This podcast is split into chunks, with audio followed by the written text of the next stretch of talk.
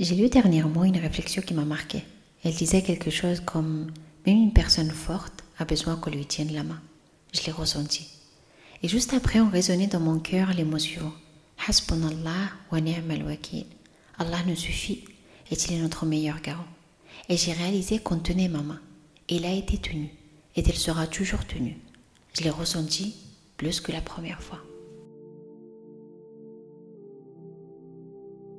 السلام عليكم اللهم اشرح لي صدري ويسر لي أمري واحلل عقدة من لساني يفقهوا قولي C'est ta sœur classe, j'espère que tu vas bien et que ton âme se porte bien.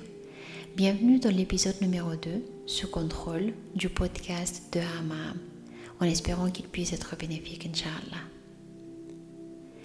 Je suis de celles qui aiment avoir leur vie sous contrôle, de celles qui aiment savoir le où, quoi, quand et le comment ça me transmet une certaine tranquillité, subhanallah. Un sentiment réconfortant de savoir que tout est en ordre, que tout est sous contrôle.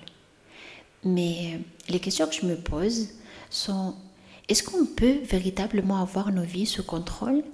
Est-ce qu'on veut véritablement avoir nos vies sous notre contrôle? C'est les questions auxquelles on va répondre ensemble durant cet épisode, Inch'Allah. Ça vous est déjà arrivé d'être poussé à bout? Euh, d'avoir l'impression que tout ce que vous étiez censé contrôler vous échappe et la dernière chose que vous souhaitez est de devoir gérer seul votre situation, tellement elle devient pesante et difficile à gérer. Je pense qu'à un moment ou à un autre, on a tous été confrontés à une situation telle. Et je pense que le meilleur des exemples a été la période Covid. Qui aurait cru qu'une telle pandémie aurait pu prendre le contrôle sur nos vies? Combien d'entre nous avons été déstabilisés par cet événement. Et subhanallah, dire que par la grâce et la miséricorde d'Allah subhanahu wa ta'ala, près de 4 ans se sont écoulés et nos vies ont repris leur normalité, alhamdulillah. Alors que pendant cette pandémie, combien d'entre nous avons perdu le contrôle sur tout? À propos de cela, Allah subhanahu wa ta'ala sait qu'il y a des leçons qu'on ne peut apprendre qu'à la dure. Moi, celle-ci en a été une. Et subhanallah, comme mère dit, qu'Allah la préserve avec certaines choses, on a la tête dure. Mais au lieu de vous transmettre cette leçon apprise avec mon épreuve, je le ferai avec le meilleur des exemples. Notre prophète, Muhammad sallallahu alayhi wa sallam, et sa fille, Fatima anha. On parle de différents langages de l'amour et bien évidemment, notre bien-aimé prophète Muhammad sallallahu alayhi wa sallam ont pratiqué à mon sens un grand nombre d'entre eux mais surtout le langage le plus pur, celui de l'invocation. C'est ainsi qu'il apprend à sa fille Fatima anha l'invocation suivante et lui conseille de ne pas laisser passer une matinée ou une soirée sans la prononcer. Ya hayyu ya qayyum, برحمتك أستغيث أصلح لي شأني كله ولا تكلني إلى نفسي طرفة عين. Ô le vivant, ô celui qui subsiste par lui-même de par ta miséricorde, j'implore ton Seigneur, améliore ma condition de vie et ne me laisse jamais livrer à moi-même, ne serait-ce qu'un instant aussi furtif que le clignement de l'œil. On va décortiquer rapidement cette invocation ensemble, Inch'Allah, par une explication donnée par l'imam Omar Suleiman, qu'Allah l'en récompense. Ça commence par Ya Hayyu Ya Qayyum, ô le vivant, ô c'est lui qui subsiste par lui-même. Il est dit par les savants que tous les attributs d'Allah subhanahu découlent de ces deux noms. Le vivant est celui qui subsiste par lui-même. Puisqu'Allah est celui qui est l'auteur de tout être vivant. Il est le premier et il n'y a pas eu de vivant avant lui. Et il est aussi celui qui subsiste, puisque non seulement c'est celui qui a tout créé, mais il a aussi tout sous son contrôle. Ensuite, c'est Birahmetika astarith. De par ta miséricorde, j'implore ton secours. La miséricorde d'Allah couvre tout. Elle couvre tous nos péchés, tous nos besoins, tout ce qu'on souhaite pour notre au-delà. Tout. Ensuite. Améliore ma condition de vie. Et subhanallah, ici, notre prophète Muhammad alayhi ne se limite pas à l'invocation, ne, ne limite pas, pardon, l'invocation à certains types d'affaires ou uniquement à des affaires mondaines, mais à tout type de situation, tant de cette dunya que de la akhira. Et d'ailleurs, il y a une invocation très connue aussi que je vous conseille d'apprendre. C'est celle qui dit.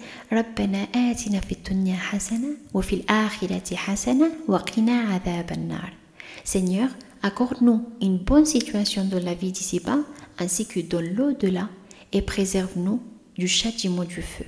Pour dire à quel point est-ce est important de non seulement invoquer pour cette dunya ou seulement pour la akhira, mais d'invoquer pour les deux.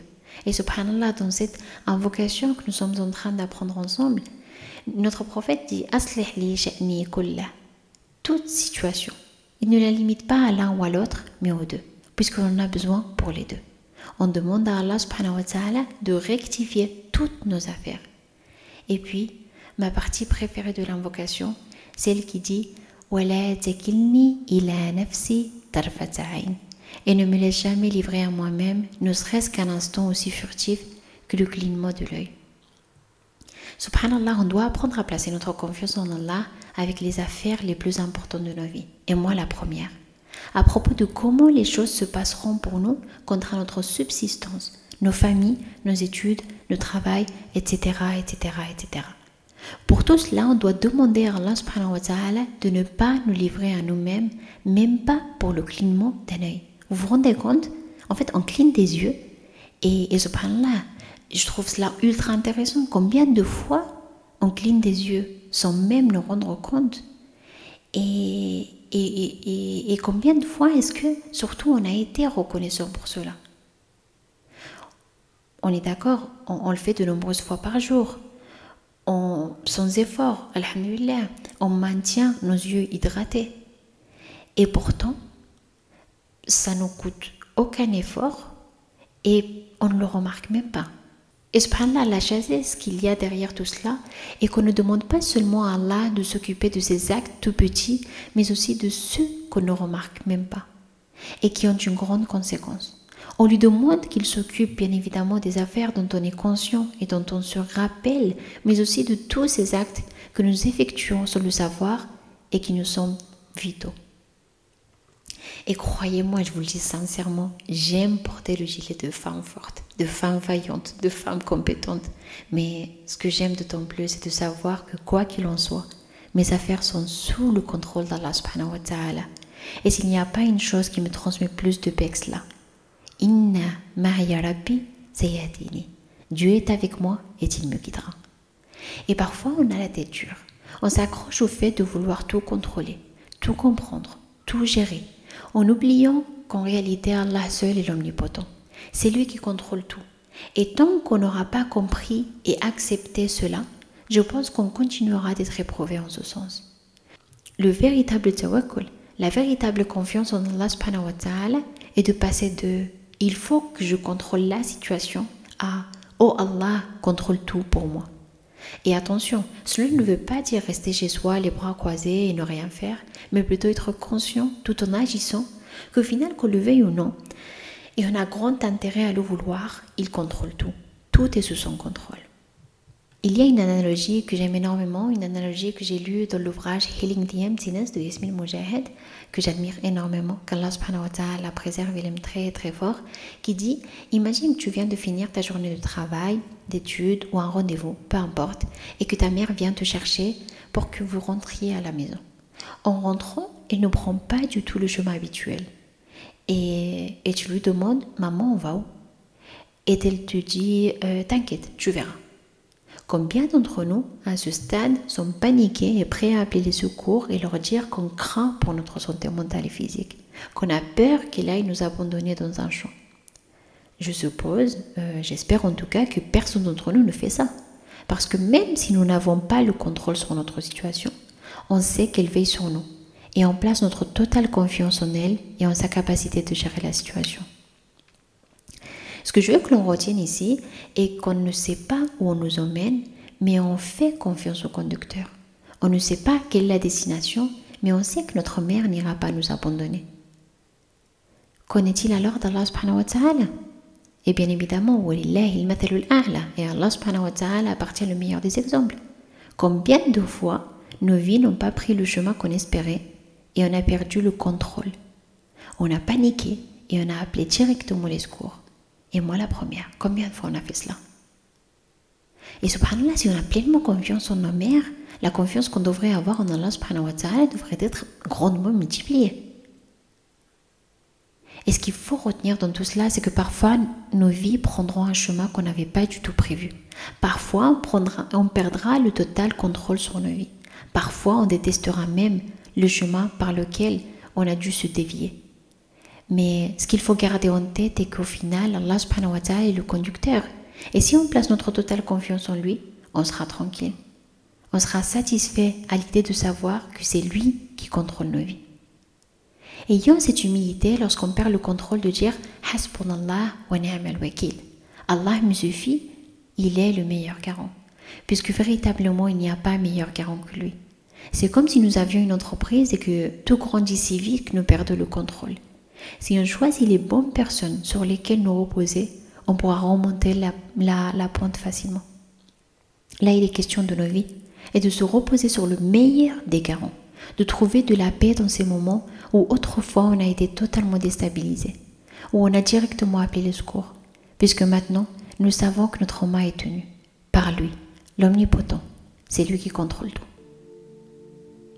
Je vais m'arrêter à là pour ce podcast en espérant qu'il ait pu être bénéfique. Je vous remercie d'être resté jusqu'à la fin et m'excuse d'avance si j'ai pu commettre ou prononcer une quelconque erreur.